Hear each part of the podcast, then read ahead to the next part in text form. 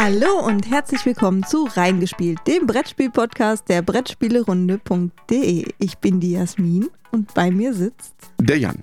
Wer hätte es gedacht? Wäre es mal interessant, jemand anderes hier reinzusetzen, um die Zuhörer zu verwirren. Wir haben ja negative Kritik bekommen zu unserer letzten Folge. Ja, wir wurden dafür kritisiert, dass wir einen Cliffhanger in die letzte Folge eingebaut haben. Ja, passiert halt, ne? Also, warum nicht? Und wenn ihr jetzt eingeschaltet habt aufgrund des Cliffhangers, dann hat es ja geklappt. Genau. Für die Leute, die jetzt nicht eingeschaltet haben aufgrund des Cliffhangers, wir reden heute über das neue Brettspielsystem Tiburo. Wir haben ja schon mal drüber geredet. Aber jetzt sind wir aus Nürnberg mit ganz, ganz neuen und aktuellen Informationen wiedergekommen. Und wir denken, dass es durchaus eine eigene Folge wert ist. Sonst wäre die andere ja auch noch viel länger geworden. Das zum einen und man muss ja auch bedenken, wir haben jetzt mit sehr vielen Leuten auch nach Nürnberg geredet, die uns dann immer gefragt haben, ja, was war denn das, was dich am meisten in Nürnberg fasziniert hat? Welches Spiel war es? Und wir haben immer gesagt, Tibu. Und dann hat man die Fragezeichen gleich über den Köpfen gesehen. Ganz genau. Ähm, die wollen wir jetzt hier beseitigen. Ja, wir fangen mal ganz schlicht und einfach an und übersetzen einfach mal, was Tiburu heißt. Das ist einfach nur japanisch für Tisch. Soweit, so gut. Das klingt auch, ja auch cool, ne? Also besser als Tisch. Braucht man ja auch beim Brettspielen so einen Tisch. Genau. Aber es ist jetzt nicht der zehnte Hersteller von Brettspieltischen. Nein, es ist der erste Brettspielhersteller eines im Moment funktionierenden Brettspielsystems mit ganz viel Zukunft und wir sind immer noch hin und weg. Es ist sehr schwierig, dieses System irgendwo einzuordnen. Der Hersteller, um den es geht, ist Explort. Und das erste Spiel, was dafür rauskommen wird, ist von Come das, ähm, das Zombicide Las Vegas. Und du hast es auch nochmal richtig gesagt, also wir wiederholen es hier gerne nochmal. Die Firma CMON heißt nicht Siemen, sondern Come On. Wir haben es ganz offiziell nochmal nachgefragt bei denen. Die haben uns gesagt, wir heißen Come On. Ich habe ja in Vorbereitung zu unserem heutigen Podcast nochmal den alten Podcast uns angehört, wobei wir beim letzten Podcast, wo wir über Tiburo geredet haben, eigentlich nur die Pressemeldung von äh, Come On hatten und ein Video, aus dem man so Rückschlüsse ziehen konnte.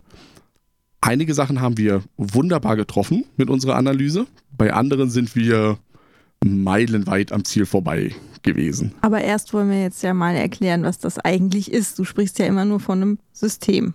Genau. Ich wollte aber, bevor wir das machen, noch mal kurz einordnen, welches die beiden Firmen sind. Also wir haben auf der einen Seite Command mit den erfolgreichen Spielen wie Zombicide, Blood Rage, Rising Sun und ganz viele andere Kickstarter. Und auf der anderen Seite haben wir das Explort, was ja Jasmin schon gesagt hat. Und das ist eine italienische Software-Schmiede, die Expertise daran hat, äh, sie nennen es Physical, also Physical, Physical Tische, also eine Mischung aus Physik und Digital. Und sie versuchen halt physikalische Dinge in die digitale Welt zu bringen. Also eine Firma, die sich darauf spezialisiert hat, eben analoge Dinge aus unserer realen Welt irgendwie mit der digitalen Welt zu verbinden. Eine Firma, die genau die passende Expertise dafür hat, aus meiner Recherche, die ich da jetzt mal ein bisschen noch betrieben habe. So, das ist jetzt der Grundstock, den wir haben und diese beiden Firmen arbeiten zusammen. Und jetzt kommt zum Teburu. Dem Tisch. Oder eigentlich dem, was zwischen dem Brettspiel und dem Tisch liegt. Und keine Tischdecke ist. Es ist eigentlich wie so ein Spielbrett aber das ist dann nur schwarz, wenn man es auseinandergeklappt hat. Mhm. Und hat so ein kleines Plastikkästchen dran. Und das war es eigentlich auch schon. Es sieht sehr unspektakulär aus. Also wenn man es aufbaut, ich meine, das Design an sich, also das, das steht dann überall Teburo drauf, so drauf gedruckt und so weiter.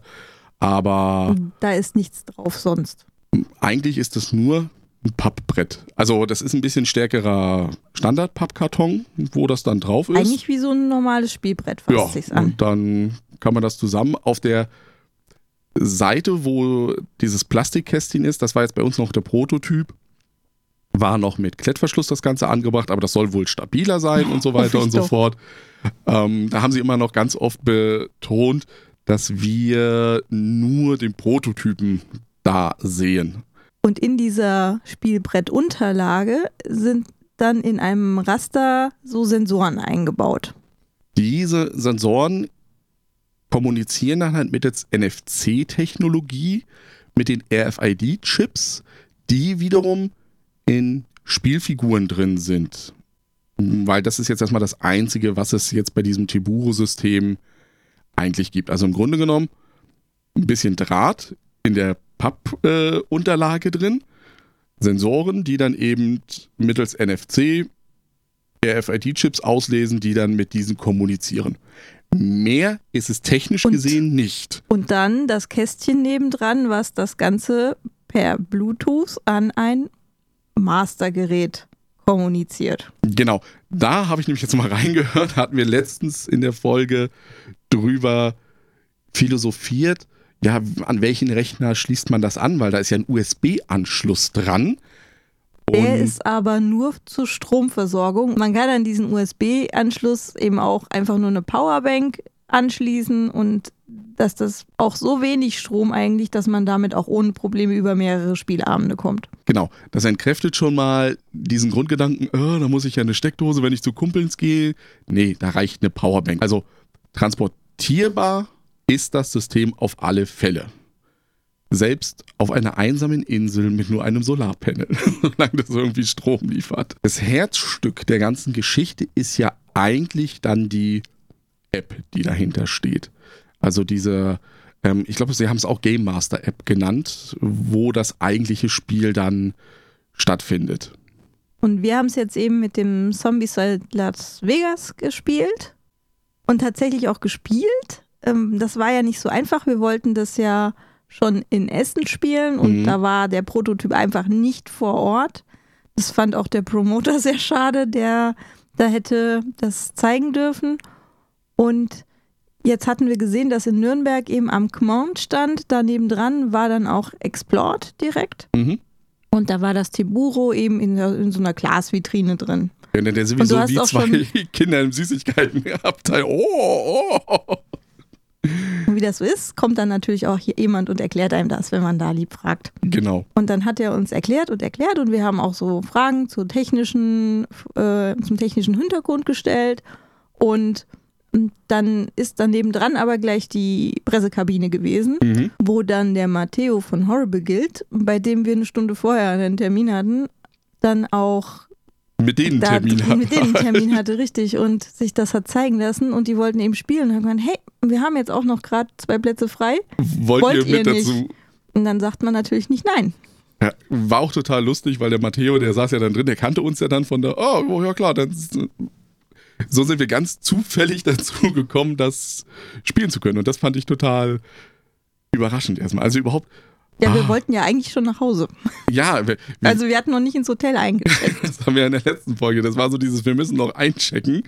Aber die Zeit haben wir uns dann genommen. Und dann saßen wir dann eben mit dem Matteo und haben wirklich von Anfang an, Das erste Szenario gespielt. und das ist so ein, So ein Einführungsszenario. Man hat dann halt seine Charaktere, ganz normal. Und wer Zombicide kennt, man hat seine Spielplanteile da liegen. Das war alles schon aufgebaut. mhm. Aber zum Beispiel keine Karten. Gar- genau, es war keine. erschreckend wenig eigentlich. Es waren, wie du sagst, die, die Spielplanteile. Spiele, ein paar Würfel, ein paar Miniaturen. Ja. Das war's. ein paar Token, aber nicht viele. Ja. Und dann fängt das auch schon direkt mit einer tollen Einleitung an, die man, also da war dann äh, ein Tablet aufgestellt Mhm. als Mastergerät, auf dem dann quasi, das ist dann der Hauptbildschirm, auf dem das Spielgeschehen, nein, nicht das Spielgeschehen, das ist falsch, die Storyteile sozusagen einem präsentiert werden.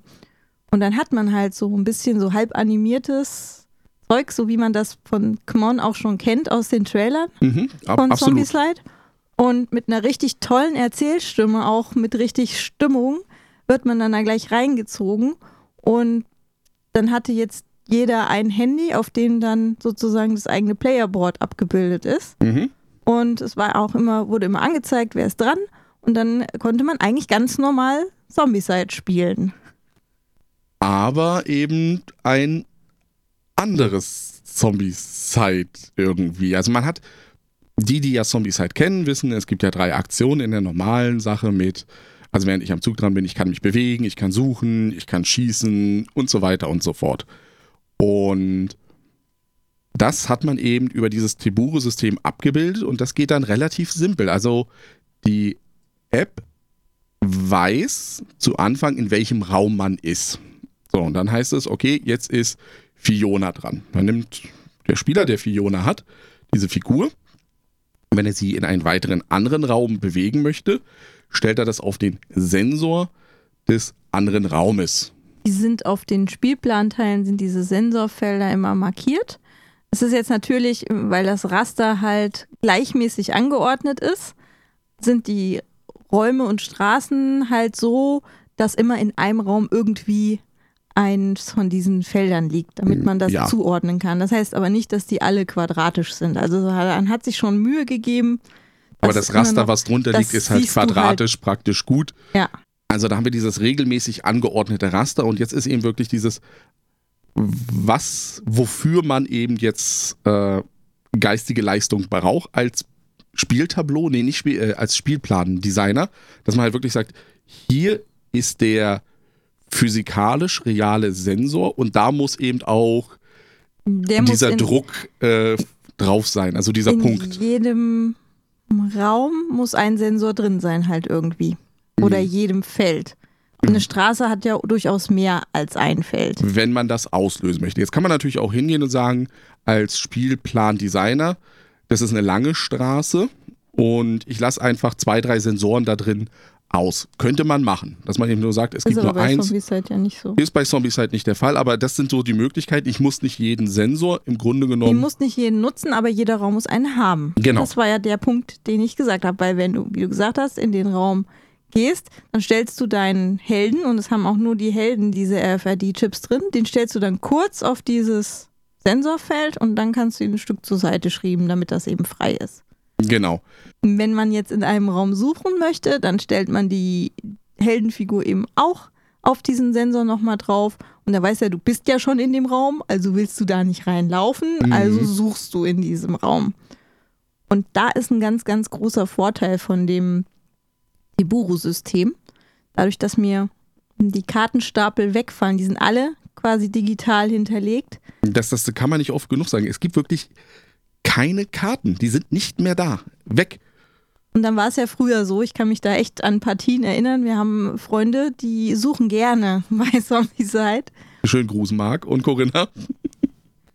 Und da ist es ja dann tatsächlich so, du hast schon dreimal in dem Raum gesucht, dann suchst du noch ein viertes Mal und du hast bis jetzt noch nichts Nützliches gefunden, auch nicht unbedingt thematisch passend für den Raum, in dem du bist und plötzlich springt dir noch ein Zom- Zombie entgegen. Das ist in kleinen Räumen eher unwahrscheinlich. Ja, Und das wird einem jetzt hier halt nicht mehr passieren. Zum einen ist das thematisch ein bisschen passender vorsortiert sozusagen, was man in einem Raum finden kann. Man kann auch nicht mehr unendlich oft suchen in einem Raum. Wenn man eine bestimmte Anzahl an Suchaktionen in einem Raum gemacht hat, kommt eben dann die Meldung, dass der Raum jetzt leer ist. Genau, und das ist zum Beispiel auch durchaus dynamisch mit Algorithmen. Also das heißt, wenn ich das Spiel zu zweit spiele, dann finde ich vielleicht in einem Raum nur zwei Gegenstände. Spiele ich es aber zu viert, finde ich halt mehr, damit eben die Leute mehr ausgerüstet werden können. Und weil du ja sagst, nicht nur für die Leute, das hatten wir ja auch bei ganz vielen Zombies-Partien, die gerne suchen, sondern überleg mal an die Mission mit, du brauchst einen Molotow-Cocktail oder du brauchst das Benzin zur Kettensäge oder irgend sowas. Und du suchst ja wirklich diesen Kartenstapel durch. Jetzt kannst du ganz genau sagen, naja, wenn Benzin, dann würde ich vielleicht in die Garage gehen. Wenn eine Molotow-Cocktail, dann vielleicht im Bad oder irgendwo, wo es Reinigungsmittel gibt und nicht mehr in der Wohnstube oder so. Also man kann wirklich Da kannst du Alkohol vielleicht finden. ja, du kannst es thematisch aber wirklich so, wie du ja schon beschrieben hast, dahin lenken. Food und die Pfanne finde ich wahrscheinlich in der Küche. Ganz genau. Plus die Geschichte beim Suchen, wenn wir gleich dabei sind, das haben sie uns auch gesagt, wenn man jetzt zum Beispiel den Baseballschläger findet und Nägel, wird daraus gleich automatisch der Baseballschläger mit den Nägeln. Das heißt, auch das System erkennt gleich automatisch, das ist die bessere Waffe. Es wird dir auch angezeigt, du bräuchtest jetzt noch das, dann könntest du das draus machen. Mhm. Und natürlich dieser Überraschungseffekt, man findet jetzt noch einen Zombie, das findet durchaus auch noch statt, solche Ereignisse, aber eben nicht als fünfte Suchaktion, sondern wenn, dann findest du den wahrscheinlich relativ zügig. Genau, das haben sie uns auch gesagt, die Entwickler, dass man solche Überlegungen dann wirklich hat, das eben eher an den Anfang einer Suchkette zu machen und nicht irgendwo dann am Ende springt noch einer raus. Dann bist du halt vielleicht in, in das Zimmer gegangen, hast den Schrank aufgemacht und dann springt er dir entgegen, weil irgendwer anders vor dir den da drin eingesperrt hat. Genau. So, das, Das- ist die Suche. Und das funktioniert halt, wenn man das am Brett ohne App-Unterstützung machen wollen würde, müsste man Mhm. sich vorher einen Wolf sortieren und wüsste ja schon genau, was wo Genau. drin liegt. Genau. Einer müsste das halt machen und das ist sau viel Arbeit, wenn du da so zehn Räume hast oder 20. Und da fehlt, zählt auch wieder das Dynamische mit hinein. Mische ich zwei Karten hinein, mische ich vier hinein. Also man kennt es ja aus diversen Spielen mit, ja, da sind diese Ereignisse und je nach Spieleranzahl muss ich das so und so ver ist alles weg. Dadurch spielt es sich ja auch flüssiger. Aber das ist jetzt erstmal nur die Suchaktion. Die Ja. nächste Aktion, die du ja machen kannst bei dem Zombie-Site, ist kämpfen. Eine Sache noch. Ah, ja, okay. Wenn ich in einen Raum suche, ich habe nicht aufgepasst, du weißt nicht, dass der leer ist, führe deine Suchaktion aus, dann ist die App sogar so clever, dass die weiß, du hast jetzt gerade keine Aktion verschwendet, Mhm. Sondern die sagt dir einfach nochmal, der Raum ist jetzt leer oder war schon leer. Genau. Kannst du nochmal neu überlegen. Und man kann jede Aktion rückgängig machen. Man kann das gesamte Spiel, aber es wird getriggert. Also man am Ende, springen wir mal ein bisschen vor, zum Ende gibt es eine Achievement-Tafel sozusagen. Wer, und das finde ich auch geil, wer hat die meisten Zombies getötet, wer hat die meisten Gegenstände gesucht, wer hat am meisten Andu gedrückt und all sowas. Das kommt hinten dran. Aber beim Spiel selber suchen also super toll, finde ich, wie es gelöst ist. Eine echte organisatorische Verbesserung und auch thematische Verbesserung zum Original Zombieside. Mhm. Dann als nächstes wir kämpfen. So. Das ist jetzt ein bisschen Anders. komplizierter nicht, Es ist aber gar nicht kompliziert eigentlich. nee, aber man muss dem System natürlich sagen, ich möchte kämpfen und das macht man mit so einem ähm, im Demospiel, was wir jetzt hatten, war das nur so eine Molotow-Cocktail, also so ein Brandmarker, wenn man so will. Eine Miniatur. Auch die hatten einen RFID-Chip, den ich auf das Feld lege, wo ich hinschießen möchte. Ich lege es nicht, ich setze es auf den Sensor. Sensor des Feldes. So, jetzt ist auch wieder die App clever genug, dann zu wissen, ja, du hast diese Waffe, du möchtest da angreifen. Wenn du jetzt nur ein Messer hast, also nur im Nahkampfbereich bist, dann sagt die, nee, das geht nicht, weil du hast gar keine Fernkampfwaffe. Wenn du aber eine Fernkampfwaffe zum Beispiel hast, also durchaus weitermachen kannst, dann erkennt die App dann auch und sagt, jupp, kein Problem. Und dann kommen wir zum nächsten coolen Thema. Das sind nämlich die Würfel, die es dazu gibt. Da hatten wir damals auch vermutet, ah, da sind ja nur zwei dabei, da wird es mehr geben. das auf alle Fälle. Wenn man nicht genug hat, kann man welche dazu kaufen. Mm, Hundertprozentig. Das Coole bei den Würfeln ist wirklich, also der Angriff findet ja so statt, äh, dass euch ja in Zombicide gesagt wird, werft x Würfel. Das wird einem dann da nicht gesagt. Das muss man dann wissen, wie viel Würfel man würfelt. Die App sagt einem das. Genau, die App sagt einem das. Und mach mindestens eine 4 oder 5. Und in dem Zombicide Evolution, beziehungsweise Zombicide Las Vegas, ist es dann so, dann sind da eben zwei Würfel zu sehen auf dem Bildschirm. Nach dem Motto, werf zwei Würfel. Man nimmt sich zwei dieser Würfel, die da sind, die relativ leicht sind Aber relativ groß auch.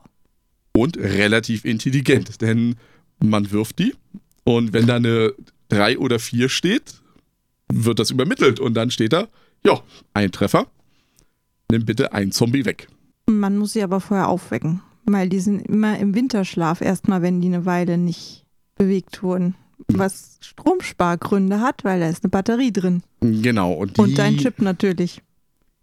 da haben wir mal gefragt, wie viel ist es denn? Also äh, bei diesem Chip, der da drin ist, die Batterie, wie viele Würfe machen sie denn? Dann haben sie gesagt, sie wissen als Entwickler noch nicht, wo sie hingehen. Sie können aber jederzeit mit dem, ich sag mal, Würfel kommunizieren, im Grunde genommen.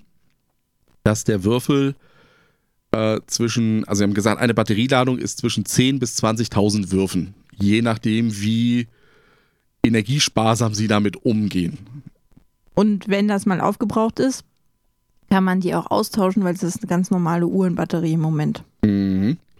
Aber die Würfel müssen halt, weil sie ja entsprechend eingeschlafen sind, geweckt werden. Das war dann sehr lustig, dass der Ricardo vorher, der hat dann erstmal alle so gewürfelt. Und ich denke, was macht der da? Was macht? Sagt er, ja, ja, um sie halt aufzuwecken, weil es nicht reicht. Also es reicht zwar schon, einen Würfel durchs Würfelwerfen zu aktivieren, aber dann müsste ich ihn danach nochmal würfeln. Ich habe ihn dann gefragt, ja, ist doch eigentlich ganz gut für die Leute, die im Grunde genommen am Spieltisch ständig mit den Würfeln dann umherspielen. Sagt er, ja, damit kann man es natürlich auch, aufweck, auch aufwecken. Ja, ich werfe den Würfel dann und dann steht da eben eine 3 oder 4, habe ich geworfen.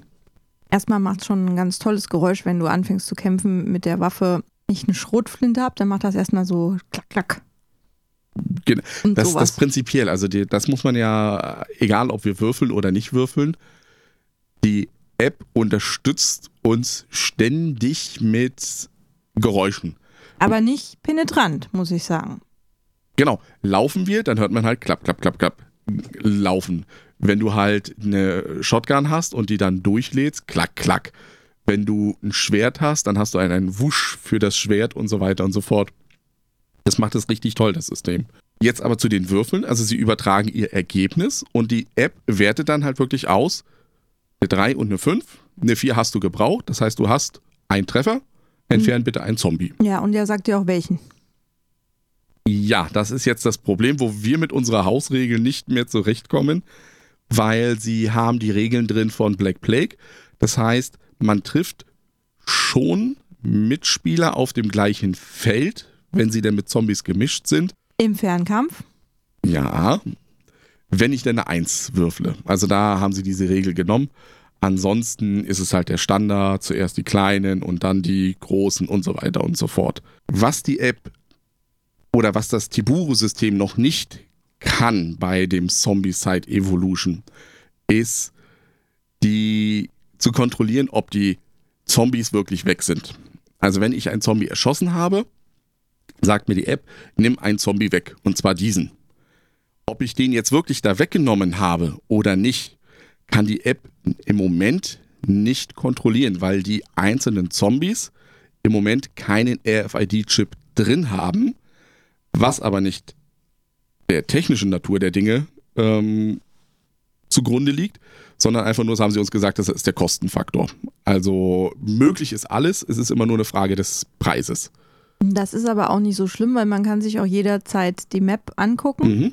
Wenn der aktive Spieler das tut, dann ist das sogar auf dem Master-System zu, zu sehen. Mhm. Also die Aktionsauswahl ist in unserem Fall, das muss man noch dazu sagen, hatte ja jeder ein Handy für sein eigenes Playerboard sozusagen. Das geht aber auch anders. Also es geht auch mit rumgeben und es geht sogar nur mit einem einzigen ohne Kontrollsystem. So. Genau, dann ist dann halt gleichzeitig äh, dieses Kontrollding und dein Playerboard, was dann immer weitergegeben wird. Und deswegen muss man auch immer bestätigen, wenn man dran ist, dass man das jetzt sozusagen in der Hand hat.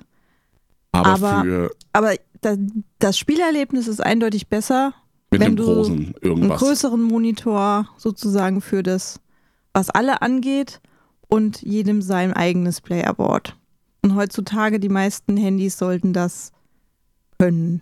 Ja. Also da haben sie auch nichts davon gesagt, irgendwie, das geht erst ab Android, irgendwas. Da haben sie, da sind sie eigentlich fest davon ausgegangen, dass jedes halbwegs aktuelle Handy, ich würde mal tippen, der letzten zwei, drei Jahre das eigentlich machen kann. Also was ich als aktiver Spieler mache, das sieht man auch auf diesem Master-Tablet dann. Mhm. Aber wenn du nebenbei gucken willst, was habe ich denn in meinem Inventar oder schon mal irgendwas planen willst und auf deinem nicht aktiven Playerboard irgendwas machst, dann kannst du das nebenher machen, genau. ohne dass der Rest das irgendwie. Es ist dann genauso wie ich hört. guck mal, welche Aktionen ich als nächstes habe, zu überlegen, was mache ich. Ich habe auch ganz viel Hilfe dabei Und selbst wenn ich es jetzt vergesse, mal einen Zombie wegzunehmen vom Spielbrett und alle übersehen das, dass da eigentlich einer noch ist, das wiederum weiß die App, wenn ich dann sage, ich möchte jetzt den noch angreifen, diesen Walker, dann weiß sie natürlich, aber da ist ja gar keiner mehr. Wen willst du da angreifen? Also wieder zumindest ein interner Kontrollmechanismus, der da drin ist. Was wir jetzt noch nicht so sehr in Aktion gesehen haben, ist die Sache mit dem Lärm. Weil weiterhin ist ja Lärm, den man machen kann, ein Faktor. Aber vermutlich wird die App dann tatsächlich die Laufwege der Zombies ändern, je nachdem, wo es lauter ist. Das hat er mir bestätigt. Ja? Das hat er mir gesagt. Ähm, mit den Lärmtokens. Also man braucht sie nicht mehr rauslegen. Das haben wir in unseren Zombie-Side-Spielen sowieso noch, glaube ich, am, ganz am Anfang mal gemacht, dass wir ja, ja so ist. Und dann irgendwann hast du so ein Gefühl dafür, ja, der ist da, der hat einmal geschossen, das heißt, es sind zwei Lärmtoken, demzufolge müssen die Zombies ja zu ihm gehen.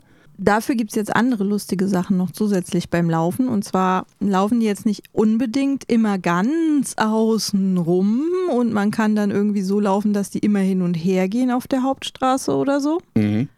Es gibt auch Fenster in den Wänden und dann versuchen die da durchaus mit Masse durchzukommen. Und man sieht dann, die bleiben dann stehen auf dem Feld vor dem Fenster, wenn wir uns dahinter befinden. Mhm. Und wenn die kritische Masse der Zombies auf diesem Feld sozusagen die Haltbarkeit des Fensters übersteigt, dann kommen die da auch rein. Genau, das ist, das hatten wir in der Mission, war das sehr schön. Es gab im alten Zombie-Side wäre es dann so gewesen, sie gehen die Straße runter bis zu der offenen Tür. Und hier sind jetzt die Tokens, die Jasmin vorhin noch erwähnt hat, die man noch dazu hat. Das sind so meistens einfach nur Tokens, die dann anzeigen, ob eine Tür auf oder zu ist. Also ob wir es geschafft haben, die eben kaputt zu brechen. Auch ob ein Raum schon mal betreten wurde oder nicht, oder ob wir wissen, was in diesem Raum ist oder nicht. Also in dem Fall hatten die in jedem nicht erkundeten Raum eben einen Token liegen und sobald man den gesehen hat, also ja schon benachbart, Mhm, kam, konnte mhm. man, äh, dann wurde von der App eben gesagt, was da drin ist in diesem Raum und dann wurde das Token einfach weggenommen, der eigenen Übersicht Genau. wegen. So, und wie gesagt, am alten Zombie-Side Straße runter durch diese offene Tür und dann werden sie uns sozusagen durch das Gebäude hinterhergelaufen. Jetzt gibt es ja einige Missionen, wo du sagst, ehe die Zombies uns da erreicht haben, haben wir das Ende der Mission schon erreicht. Kein Ding. Hier ist es jetzt aber so dann wirklich gewesen, die haben sich in der Mitte der Straße, haben die sich gesammelt, weil da war eben dieses Fenster. Und dann haben die da gedrückt, um uns sozusagen vor dem Ziel den Weg abzuschneiden. Also die hätten, hätten sie es, nee, nein, sie haben es geschafft, aber wir waren schon schnell genug draußen. Aber da wäre dann diese, und das war eine richtige Masse. Also ich war, glaub, das waren so um die 10 bis 12 Zombies, die dann da gewesen wären. Ich frage mich, ob das so ein bisschen mit dem Romero-Teil jetzt auch reingekommen ist, weil ja auch da Barrikaden und Fenster eingedrückt werden können. Das kann so ein bisschen so eine Parallelentwicklung sein. Das unter Umständen, aber du hast endlich auch die Möglichkeiten, das haben sie auch gesagt, das ja überhaupt zu realisieren. Weil wie willst du wieder sowas analog darstellen? Dann hast du wieder einen Verwaltungsaufwand für ein Spiel, was keinen großen Verwaltungsaufwand eigentlich haben möchte, weil du möchtest ja in Zombie-Zeit einfach nur spielen und nicht verwalten. Hier kam dann auch wieder die Dynamik, die er dann gesagt hat, wenn du zu zweit spielst, braucht es halt weniger Zombies, als wenn du zu viert spielst, bis das kaputt ist. Das ist jetzt neu dabei gewesen, aber, jetzt kommt das ganz, ganz große Aber, das geilste Element ist das Storytelling in diesem gesamten System. Weil du kommst dann in einen Raum und da ist dann ein Überlebender, der dann sagt, hey, toll, dass ihr mich gerettet habt und so weiter und so fort. Ich sehe, ihr habt eine Shootgun. Das ist meine Shootgun. Kann ich die haben? Und du triffst eine Entscheidung. Ja, war meine Shotgun. Was gebe ich die dem? Brauche ich doch selber. Nahkämpfer. Hm, Ist mir egal, ich habe gut geschossen mit der Shotgun. Aber du hast ja prinzipiell wirklich einfach gesagt, Du ich hast die sage Entscheidung getroffen. nein. Ja, und also es wird speziell ein Charakter eben angesprochen. Und auch wenn du das in der Gruppe diskutierst, wollen wir das machen oder nicht, die Entscheidung trifft halt dann nur der eine. Weil du das ja auf deinem Spielertableau dann wirklich so hast, dass du sagst, ja, ich gebe sie ihm, dann ist sie bei dir gleich automatisch aus dem Inventar raus und er kriegt sie. Vorteil der ganzen Geschichte, du kannst diese gleiche Mission nochmal spielen und beim nächsten Mal dann sagen, okay, jetzt entscheide ich mich mal anders herum, um mal die andere Seite der Geschichte zum Beispiel zu erleben. Und da kam dann wieder so eine Zwischensequenz, wie du ja gesagt hast, wie man sie aus den Trailern kennt. Gesprochen wurde die im Englischen jetzt von Joe DiMaggio, das ist der Synchronsprecher im englischen Original von Bender aus Futurama. Also wir kennen ihn, wenn wir äh, Futurama auf Deutsch kennen, überhaupt nicht. Aber da der hat man klingt gemerkt, schon, der klingt schon sehr äh, professionell. da haben also, sie auch gesagt vom Skript her, ja, ja, dem haben wir so ein Skript geschrieben, haben den aber erlaubt, ja, sei ruhig so ein bisschen bänderhaft, also mach das, wie du so denkst. Und es kam auch richtig so, ey, Guys, das könnt ihr doch nicht so machen und ja, und dann war ich unterwegs.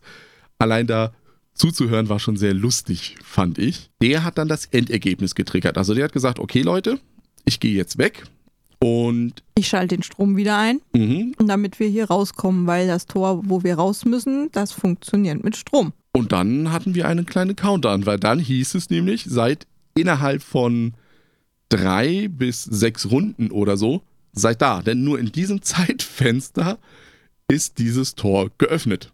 Und dann könnt ihr diese Mission überhaupt schaffen. Das heißt, ich habe wieder eine Verwaltungsebene drin, die mir aber abgenommen wird. Was ich halt auch echt schön fand, war Ereignisse, wenn du einen Raum das erste Mal betrittst. Mhm. Also wirklich Überraschungen wie Zombies fallen aus der Decke oder der Typ taucht plötzlich wieder auf, irgendwo aus, einer, aus dem Seiteneingang und die Zombie-Horde kommt hinter ihm her Ja. und dann ist da ein neuer Spawnpunkt. Ja, Also so Leute, und das wurde dann eben auch über dieses Mastergerät per Storytelling, per Zwischensequenzen immer schön optisch auch unterstützt. Und das fand ich halt schön, weil du ja die Spielplanteile, die du sonst nur von oben siehst, wo du ja ganz viel Fantasie teilweise aufwenden Mhm, musst und sehen, das mhm, ist jetzt mhm. im Casino, wir sollen uns jetzt wahrscheinlich hier und da und diesem, in diesem Raum bewegen, hast du dann da halt auch gesehen in 3D, äh, also in 2D, aber für die 3D-Fantasie sozusagen. Genau, also in Blickrichtung, Du wurdest- von oben. du wurdest halt mehr in das Spiel reingezogen. Also allein dieses, dieser Überraschungseffekt, dass dann auf einmal Zombies in einem Raum aufgetaucht sind. Also dieses, du hast das Ziel vor Augen, denkst, naja, jetzt ist ja so ganz billig, wir, jetzt müssen wir jeder drei Aktionen dreimal hintereinander bewegen, Mission geschafft. Wo du wahrscheinlich bei dem normalen analogen Zombie-Side gesagt hättest, hey, das, spielen wir gar nicht mehr aus, weil die holen uns eh nicht mehr ein und bis dahin ist alles geklärt, wir laufen einfach durch, fertig, Spiel ist vorbei. Ist jetzt hier nicht so, weil auf einmal, wie du ja sagst, ein Spawnpunkt, das heißt, am Ende dieser Runde kommen neue Zombies nach, von oben krachen neue Zombies rein und, äh, aber in zwei Runden muss ich doch da draußen sein und ich muss jetzt hier wieder kämpfen. Das haben sie ganz schön erklärt, indem sie gesagt haben, eigentlich ist es wie in Videospielen. Mhm. Da gibt es ja auch ganz oft so Punkte, wenn du über einen bestimmten Schwelle hinausgetreten bist, gelaufen bist an einem bestimmten Punkt, dann passiert das Ereignis. Ja, Und das, ist, eben jetzt hier genauso. Und das könntest du ja in einem, in einer normalen Partie nicht so genau steuern. Entweder du hast ein Event-Deck, was dann halt zufällig Dinge passieren lässt, Mhm. oder du hast ein vorsortiertes Deck, oder du musst, einer muss wissen, dass es passiert. Genau, und das ist alles nicht so befriedigend. Er hat dann auch gesagt, ähm, der Entwickler von Explort, ja, wenn du das über eine Karten triggerst, dann musst du ja wissen, wie viele Personen spielen da dran und so weiter und so. Auch hier kann ich wieder dynamisch hingehen. Also hier kann ich durchaus sagen, weil die Gruppe so groß ist, wie sie ist, passiert dieses Event überhaupt. Weil wenn ich zu zweit bin und dann vielleicht merke, oh, den beiden, den beiden geht's jetzt auch nicht so gut, die pfeifen auf dem letzten Loch, dann lasse ich die vielleicht einfach mal diese Mission gewinnen oder so, weil eben, wie du ja sagst, der Threshold für ein bestimmtes Event nicht gegeben ist. Die können halt an unheimlich vielen kleinen Schrauben ansetzen, um das äh, zu balancieren. Das haben sie auch noch gesagt im Nachhinein. Wenn die merken, dass eine Mission einfach zu schwer ist, ja, dann updaten sie die App und machen die ein bisschen einfacher. Da ist halt auch die Analogie zum Videospiel, wo ich letztens ein sehr interessantes Video zugesehen hatte, die gesagt haben, wenn du wenig Lebenspunkte hast, schon so im roten Bereich bist bei nicht PvP-Shootern, sondern PvE-Shootern Mhm, oder sonst mhm. was, dann kriegst du weniger Schaden. Also dann hältst du in diesem roten Bereich mehr aus. Also wärst eigentlich schon viel früher tot, aber um diese Spannung zu erhalten, Ja, ja. ähm, wird das nochmal künstlich rausgezögert. Und solche Spielereien kannst du halt mit so einer App auch erzeugen. Und eben einfach geileres Storytelling, weil das einfach passiert. Also ich, ich, ich war richtig drin in dieser Welt. Ich habe natürlich immer mal wieder mit den Leuten gesprochen, weil ich ja unheimlich viele technische, also weil es mich ja als ähm, Informatiker auch unheimlich fasziniert hat, wie die denn das da alles realisieren, wie sie das machen und so weiter und so fort. Das hat mich halt auch fasziniert, aber ich war trotzdem in dieser Welt drin. Und das für einen Zombie-Side, also ein Spiel, wo ich mittlerweile ja sage, ja, das ist ganz nett, aber ah, das gibt bessere Spiele oder be sogar bessere Ami-Trash-Spiele, die ich da eher wahrscheinlich auf den Tisch packen würde. Und hier war das so, ja, ich war drin. Auch der Schluss dann davon abhängig, also wenn du die Mission geschafft hast, wie viele Leute haben es denn geschafft und wie war denn die Entscheidung und so weiter und so fort und dann in dem schönen Endtrailer, wir haben das und das gemacht und so weiter und so fort. Ich fand auch, es hat sich sehr flüssig gespielt.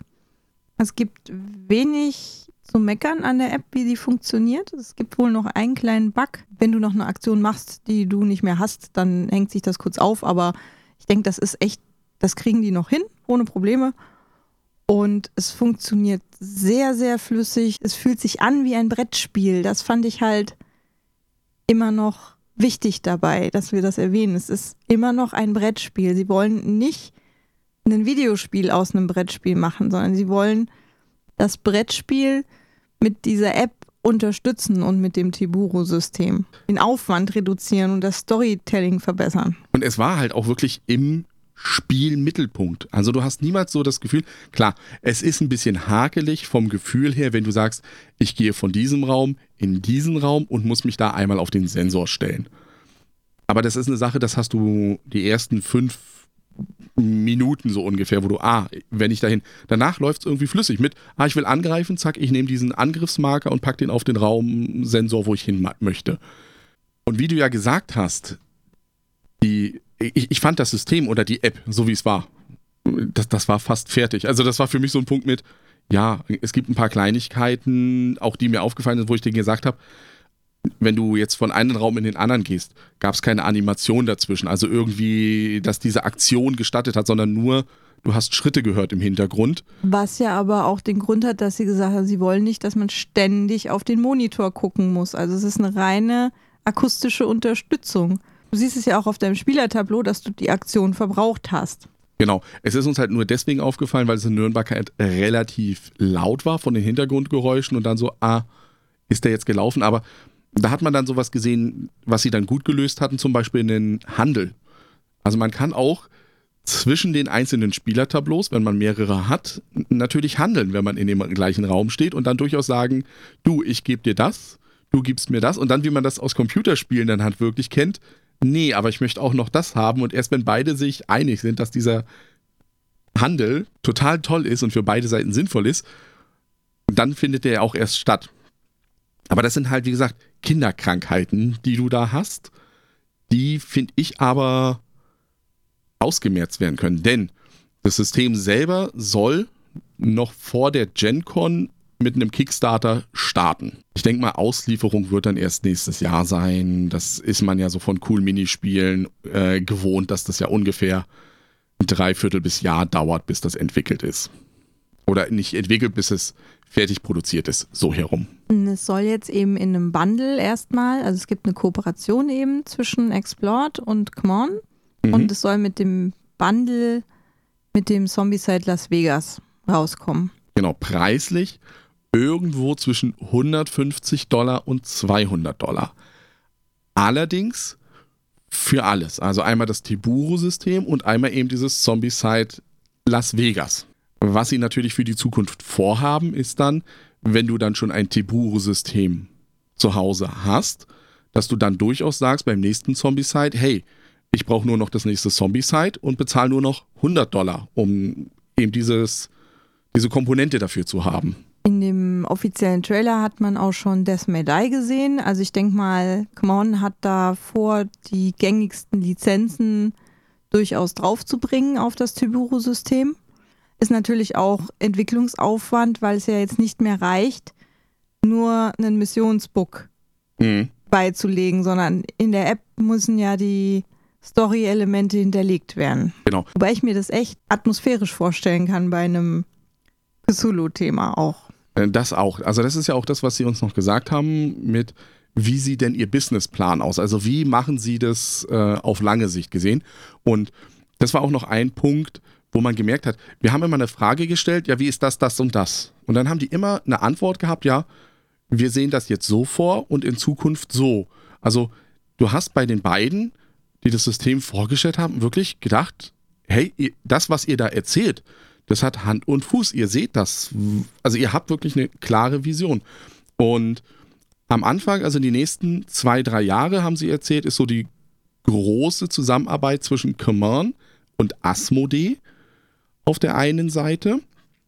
Wobei ja Asmodee sowieso ja stark mit Command äh, zusammenhängt, sage ich mal, so sieht man ja daran, dass wir ja im Deutschen ja Command-Artikel nur über Asmodee Deutschland ja in den Markt bekommen.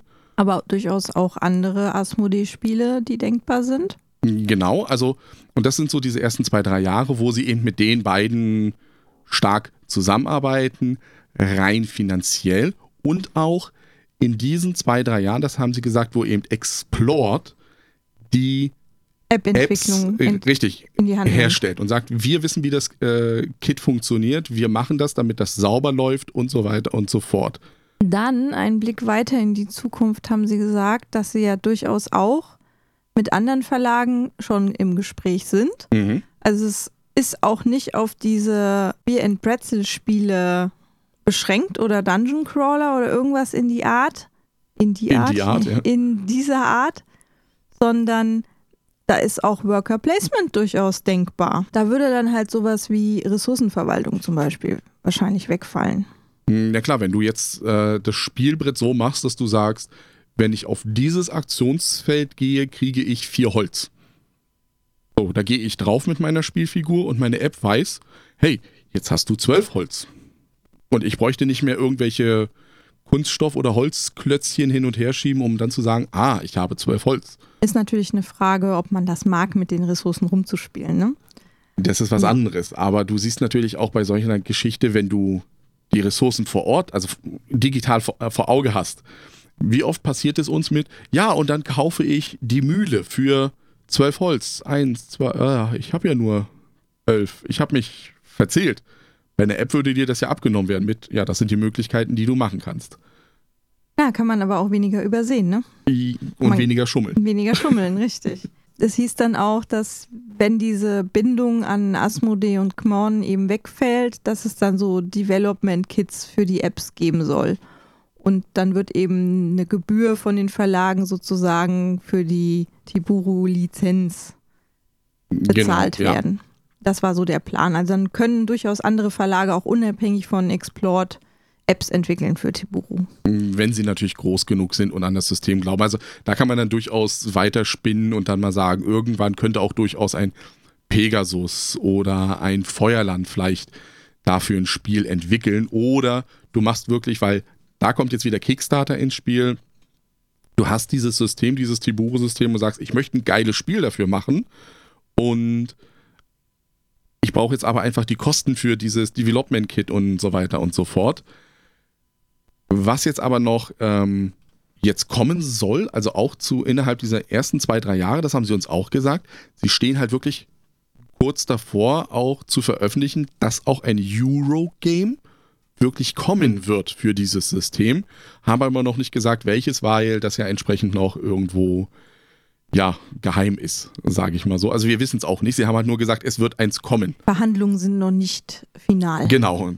Und weil sie halt dann selber auch gesagt haben, ja, du kannst alles möglich, du kannst ja auch dann Eurogames mit Storytelling machen. Also genau die Legacy-Spiele kannst du nochmal eine Ebene höher heben, weil du wirklich äh, besser reinflutschen kannst in die Story, würde ich mal sagen. Also nach der Partie haben wir, glaube ich, nochmal 10, 15 Minuten mit denen einfach geredet, was denn alles möglich ist. Und auch der Matteo von Horrible Guild, der ja zuerst gesagt hat, ja, ich habe den Termin hier gemacht und ich war sehr, sehr skeptisch. Der saß dann am Tisch War und hat restlos begeistert, dem sind Ideen Oh, durch den Kopf geschossen. richtig. wo ich weiß nicht, was der dann jetzt alles vorhat. Weil der was ist er ja. Verlag da berichten will. Richtig, weil der, der, der Matteo ist ja nebenbei auch noch äh, selber Spieleentwickler und dann so, oh, und, und was du alles und bla und, und, und was da alles geht und oh. Und dann kamen die selber noch mit Ideen, dass die dann gesagt haben, sie könnten sich vorstellen, also im Moment ist ja dieses Raster sehr grob. Grob, ja. So, da habe ich nachgefragt, ist es grob, weil das technische Limitierungen hat oder ist es einfach grob, weil ihr das so entschieden habt? Und da haben die uns gesagt, nee, es ist so grob wegen den Kosten, aber sie können es um den Faktor 9 könnten sie dieses Feld, also diese Sensorenanzahl verkleinern. Das heißt, ich hätte nochmal kleinere Abstände zwischen dem Ganzen und dann haben sie aber auch gesagt, Kostenfaktor, aber auch dann haben wir gesagt, ja, das, du kannst ja nicht immer dann, da müsstest du ja ein neues Tiburo-Set kaufen, das ja wiederum kleiner ist. Haben sie gesagt, nee, da haben wir uns auch schon Gedanken gemacht. Nämlich, du könntest eine Art Expansion kaufen, wo du auf einen Sensor einen anderen Sensor drauflegst, der wiederum einen mehr Felder drin hat. Mit anderen Optionen. Und sie haben auch ganz schlaue Marketing-Tricks hier am Start mit exklusiven Würfeln, die dann deine Würfel sind, die du Ja. dann, wenn du eine bestimmte, die haben ja schon hier über Lootboxen und so weiter nachgedacht. Da war der Fantasie keine Grenzen gesetzt. Ähm, wo du natürlich auch spezielle Waffen in einem Kickstarter oder so dazu kaufen könntest zu Mhm. deinem Spiel. Und dann hast du halt einen speziellen Satz Würfel, der nur für diese Waffe und nur für dich ist Da ist natürlich unheimlich viel Potenzial, aber natürlich muss man da echt gucken, dass das nicht Ausartet. ins irgendwo. Gegenteil ja. umschlägt und Geldmacherei dann irgendwo nur ist. Da, dann kann es durchaus passieren, dass es heißt, du kaufst dieses Grundset und anstatt dass du für 50 Dollar, 60 Dollar einen neuen Satz an Spielplanteilen kriegst, behältst du die Spielplanteile, aber du kriegst für 50, 60 Dollar einfach nur eine neue Kampagne in dem Sinne. Das hängt aber jetzt nicht mehr mit Explore zusammen, sondern das ist dann wirklich, was der Verlag draus macht. Also die geben wirklich einfach nur diese Hardware- und Software-Geschichte vor, was der Verlag wiederum dahinter macht. Und da könnte durchaus sein, dass Cool Mini oder Kumon natürlich sagt, wir machen eine Kickstarter-Kampagne mit 50 Stretch Goals, aber 40 davon sind digital, also nichts mit neuen Miniaturen bemalen oder sowas. Apropos bemalen. Ja, habe ich auch nachgefragt. Wie sieht's denn aus, wenn du an die Mit- Miniaturen und das ist ja der Chip und bla und so. Hat gesagt, kein Problem, kann man abbauen, kann man also bemalen und dann wieder miteinander verankern. Was im Moment auch nicht geht, was eine Limitierung ist, ist, dass die App noch nicht den einzelnen RFD-Chip zu einer Person zuordnet. Das heißt, wenn Jasmins Charakter jetzt dran ist, könnte ich trotzdem meinen Charakter nehmen und ihn einfach auf den nächsten Ort stellen, weil die App sozusagen nur erwartet, wo wird ein Sensor ausgelöst. Aber, haben sie auch wieder gesagt, das ist nur technischer Natur, weil jede Miniatur auf alle Fälle eine eigene ID hat und auch miteinander gekoppelt ist. Es wird im Moment nur nicht genutzt. Genau, also hier sagt man, jetzt kann man natürlich hingehen, klar, bei, bei einem Zombie-Site wäre das ja wieder ein Kostenfaktor. Ich habe diese eine farbige Base und sage, diese farbige Base ist immer die Fiona zum Beispiel. So, jetzt kriege ich aber im Kickstarter bei Cool Mini ja noch 35 andere Miniaturen. Das heißt, ich müsste ja 35 weitere ID-Chips unten dran pappen, was natürlich wieder Kosten nach oben treibt. Da könnte ich durchaus über einen farbigen Universaltranscoder dann hingehen und sagen, hier, das ist der. Und dann müsstest du deinen Charakter einfach einmal Sagen, das ist am der. Anfang Genau. und dann wäre das kein Problem.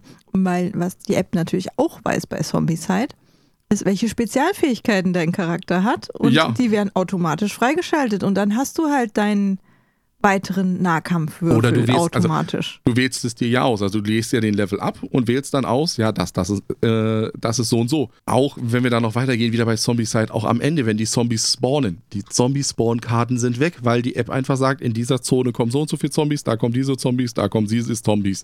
Fertig. Und das geht auch schnell. Also das Einzige, was dann ist, du schiebst ja nur die Miniaturen aufs Brett. Und das wollten sie auch unbedingt behalten, weil das ein Teil des Spielgefühls bei Zombicide ist, dass du Zombies über das Brett schiebst und zwar in Horden. Und das war genau das, was ich ja vorhin meinte. Die haben sich wirklich bei Explored ganz, ganz tiefgreifende Gedanken gemacht, wie sie dieses analoge Spielgefühl beibehalten können. Sie wollen auch, das haben sie uns gesagt, in keinerlei Konkurrenz irgendwie treten. Also sie wollen jetzt nicht hingehen und sagen, das ist die Zukunft der Brettspiele, das normale analoge Brettspiel ist weg in dem Sinne, sondern ähm, Explored und auch Come On sagt, das ist ein weiteres System, so wie Legacy-Spiele eine Richtung innerhalb der Brettspiele ist, so wie Eurogames eine Richtung ist, wird's eben, soll dieses Teburu-System auch irgendwie seine Daseinsberechtigung, sein Standbein haben.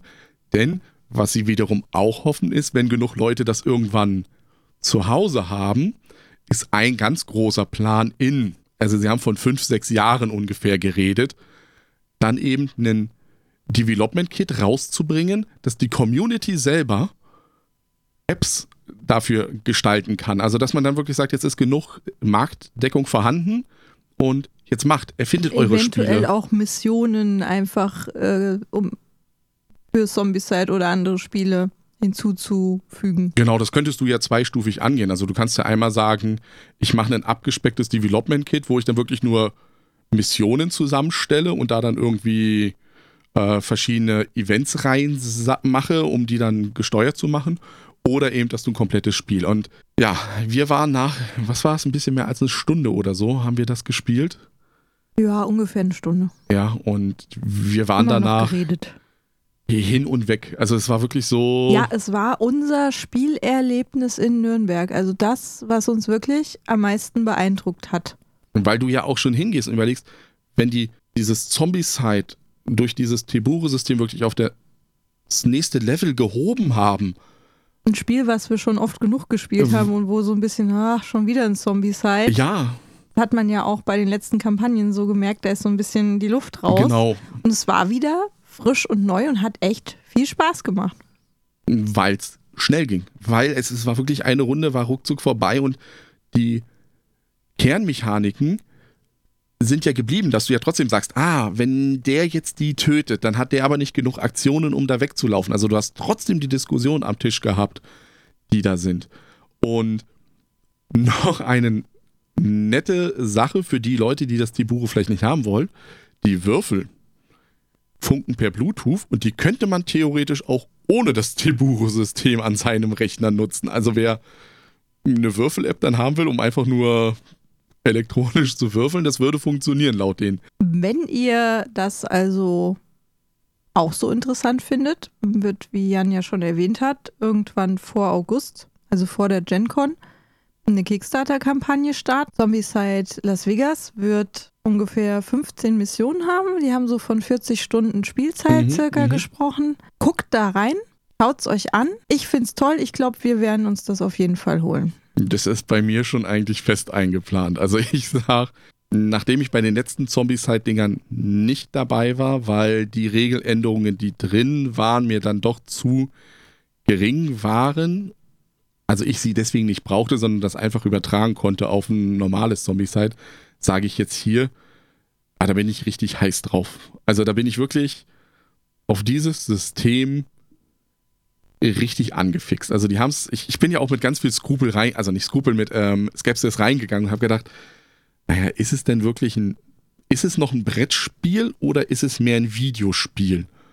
Und es ist ein Brettspiel. Ich finde, Sie haben die Balance gut getroffen. genau, Das ist ähnlich, also so ein bisschen hatten wir das Gefühl, wenn Herr der Ringe ja, Reise also durch Mittelerde absolut. schon so gewesen wäre, das wäre auch schon cool gewesen. Also das hätte auch super auf das System gepasst. Und, aber die App-Umsetzung von FFG ist ja auch toll. Also da ist es ja auch immer noch ein Brettspiel. Und so ähnlich ist es bei Zombieside. Es ist halt auch immer noch das Brettspiel, die, der Haupt, die Hauptattraktion, der Fokus von der Gruppe. Und der Monitor eben nur in diesen Cutscenes, wo die Story reinkommt. Und sonst eigentlich kaum. Du musst natürlich jetzt bei solchen Geschichten wie bei Herr der Ringe, Reise durch Mittelerde, musst du di- dich natürlich wieder hinsetzen und überlegen, wie machst du jetzt zum Beispiel ein kartengetriebenes Spiel. Also wo du ja Karten der Hauptmotor der Spielmechanik sind, wie schaffst du es, dass die halt in die App kommen? Aber auch da könnte man ja sagen, du hast ein Tableau, das hat RFID-Sensoren äh, irgendwo drin, also und deine Karten haben das auch und du packst das dann eben drauf und sagst, das spiele ich. Also Möglichkeiten unendlich. Oder du machst es halt ganz primitiv und hast wirklich die Karten nur auf deinem Handy, dass du dann sagst, da habe ich. Hättest natürlich auch den Vorteil, wenn du das auf dem Handy-Tableau hast, dass dann das Die Mischen. nutzen sich nicht so ab, die Karten. Ja, und das Mischen geht auch schneller und einfacher und auch zufälliger in Anführungszeichen. Also, Man kann halt nicht so gut schummeln. ja, Das richtig. ist die schlechte Nachricht dabei. Das geht. äh, Wir haben, wir haben sie auch gefragt, kann man den Würfel dann zum Beispiel auf eine 6 drehen? Da haben sie gesagt, ja, im Moment würde das gehen, wenn man, also im Moment ist der Mechanismus so, dass der Würfel mindestens einmal sich um 90 Grad gedreht haben muss intern, damit es als Wurf erkennt, äh, erkennbar ist. Aber sie können auch viel restriktiver hingehen und er sagt, ja, Du könntest jetzt natürlich hingehen, würfeln und dann das Ergebnis dann nochmal zack, also bevor er ausgewürfelt ist, noch schnell auf die 6 oder sowas drehen, die du haben möchtest. Aber das war dann mehr so eine Ja, Spielerei. Also Menschen sind ja kreativ, wenn Richtig. sie schummeln wollen. Auch so dieses, wie kann man das System denn jetzt erstmal überlisten? Ja, ja. Also, äh, und allein das macht es ja auch schon wieder. Ne? Du hast wieder eine weitere Spielerei, wie kann ich das System jetzt überlisten? Das waren unsere Erlebnisse mit Teburu. Mm, Wir sind total froh darüber, das anspielen zu können. Wir hätten es nicht gedacht, dass das, ähm, dass wir da die Chance zu hatten. Ich bin immer noch als bege- also wirklich, Geflasht. ja, geflasht. Und ich finde es sehr schön. Manu hat das in seinem Podcast sehr kurz gesagt und das finde ich sehr treffend. Teburu ist sowas wie eine Konsole, die Grundausstattung, wo ich mir dann verschiedene analoge Brettspiele oder Spiele dafür kaufe, um das dann zu spielen. Und genau so ist es, finde ich. Ist ein sehr schöner Vergleich. Und so fühlt es sich auch an. Also es ist, es Integ die Integration ist halt das Geile Du dabei. siehst ja nichts davon während dem Spiel. Ja, Du siehst das Spiel. und das ist, ich, ich, ich bin immer noch, also Leute, kauft euch das, das ist geil, wenn es dann kommt. Also wenn ihr es, äh, kaufen ist natürlich immer so eine Sache. Zombies Side Las Vegas das einzige Spiel dafür sein Das, das glaube ich nicht. Also, wie du es ja im Trailer schon gesagt hast, sie haben genug. Sie haben ja gesagt, sie haben auch schon genug Spiele in der Pipeline im Grunde genommen. Und sie stehen ja auch schon, und das fand ich das Interessante, eben wirklich mit, wir stehen auch in Verhandlungen mit. Natürlich ist bei so einem System, musst du lang genug im Vorfeld schon sagen, ich möchte da was entwickeln. Ne, das kann ja, es ist ja nicht einfach so, zack, das Spiel ist entwickelt. Ende Juli, Anfang August. Wir versuchen auch immer mal wieder auf dem Blog, wenn wir Neuigkeiten dazu erfahren, das natürlich irgendwie rauszubringen. Also entweder auf dem Blog oder auch hier im Podcast. Also wenn es wieder was Fancyhaftes gibt. Ja, eins, eine Sache möchte ich noch raushauen, bevor wir die Leute hier aus dem Podcast raushauen. Eine Idee, die, die sie haben und dass das System leisten kann, ist, das System könnte theoretisch auch Strom übertragen, also wie man es von den Handys kennt, per Induktion. Und hat er gesagt, und jetzt stellt euch mal ein Sci-Fi-Spiel vor, wo die Miniaturen kleine LEDs haben und dann, wenn sie schießen, in dem Moment auch diese LEDs dann aufleuchten. Ein Spiel mit Star Wars-Thema, wo das Lichtschwert leuchtet? Zum Beispiel, überleg dir das nochmal. Also, da sieht man das, was ich vorhin noch gesagt habe. Die haben wirklich nicht nur einen Schritt in die Zukunft gedacht, sondern die haben wirklich fünf, sechs, sieben, lass es äh, acht Jahre in die Zukunft gedacht, was du alles, und das ist so toll. Also, allein dieses, wie du sagst, Star Wars-Spiel und, und und dann geht das auch noch so an das Lichtschwert, so, oh. Und dann noch mit Sound. Wun, wun, Das wun, wun, ne? Sofort. Ich muss, mit die, ich muss dir nochmal eine E-Mail schreiben, dass die unbedingt ein Star Wars-Spiel Die Lizenz mit FFG. entwickeln müssen. Das wäre total genial. Imperial Assault 2.0. Ich bin dabei. Ihr seid jetzt leider nicht mehr dabei, weil wir sind am Ende von unserem Podcast angekommen. Mm, ja. Nächste Woche werden wir einen Gast haben. Ein Gast, der sich unserem Spiel Schachtel-Rückseitenrätsel stellen wird. Weißt du, dass das in jedem Podcast anders benannt Ich weiß, ja, ja, uns, ja, weil wir wir haben immer Namen noch keinen Namen dafür. Wenn ihr einen geilen Namen für dieses Rätsel habt, für dieses Quiz, das ist ja ein Quiz, Ja, ähm, schickt ihn. Genau. Ansonsten nächste Woche Sonntag äh, schaltet wieder rein. Dann sind nicht nur Jasmin und ich am Mikro, sondern eben auch der Tobi vom Miepelcast. Jetzt müssen wir schon einen Miepelcast-Strich hinweg machen. Ne? Ihr wisst, nächste Woche werdet ihr wissen, was wir damit meinen. Bis dahin sagen wir Tschüss Die Jasmin. und der Jan. Ciao. Ciao.